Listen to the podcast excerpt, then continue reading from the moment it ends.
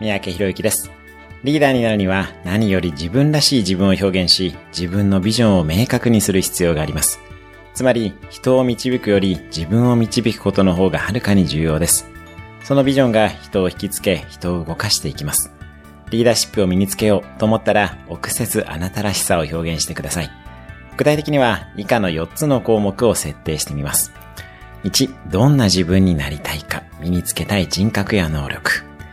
2、欲しいもの、家や車など目に見えるものから人脈などの抽象的なものまで遠慮せずに描いてみます。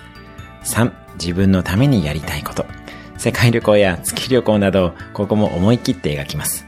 4、最後は世の中のためにやりたいことや社会貢献を描きます。この4つを可能性に蓋をせず描いてみて、今すぐ初めの一歩を踏み出しましょう。